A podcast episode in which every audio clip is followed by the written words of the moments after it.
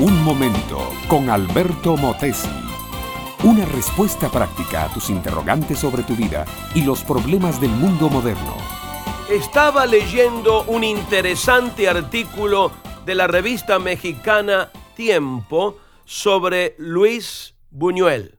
Luis Buñuel es uno de los grandes realizadores de cine de todos los tiempos ha hecho cine filosófico y psicológico tratando temas que bregan con la problemática existencial humana.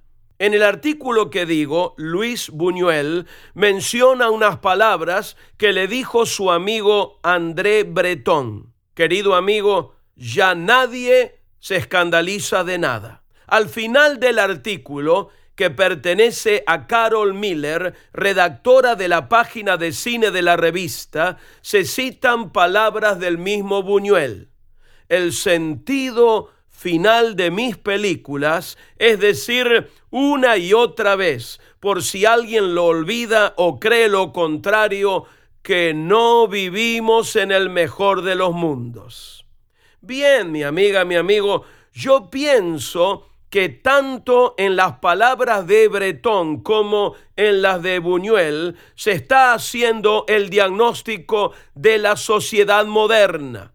Hoy en día ya nadie se escandaliza por nada, ni el incesto, ni el aborto, ni el amor libre, ni el matrimonio a prueba escandaliza ya a nadie.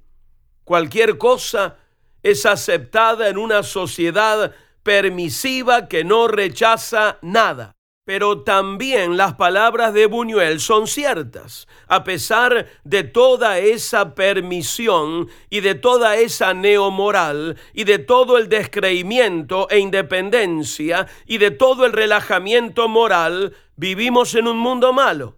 Pero me pregunto, ¿Por qué le llamamos malo a este mundo? ¿Por qué, si por un lado permitimos que existan libremente el aborto, el adulterio, el homosexualismo, el lesbianismo, le llamamos malo a todo eso? Yo digo que es por la conciencia cristiana que aún queda dentro de nosotros. En el capítulo 8 del Evangelio de Juan tenemos la historia de la mujer adúltera y los hombres armados de piedras que la acusaban.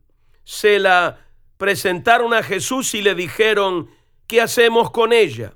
¿La matamos o no la matamos? Jesús les dijo simplemente, el que esté limpio de pecado, que arroje la primera piedra.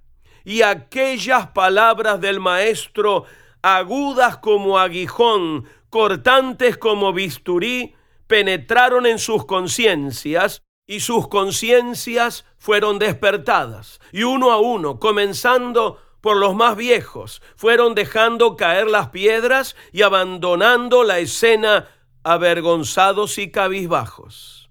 Cuando la conciencia de ellos se despertó, entonces se dieron cuenta cuán pecadores eran ellos también y cesaron de castigar a una mujer que no era más que una víctima de la morbosidad de los hombres.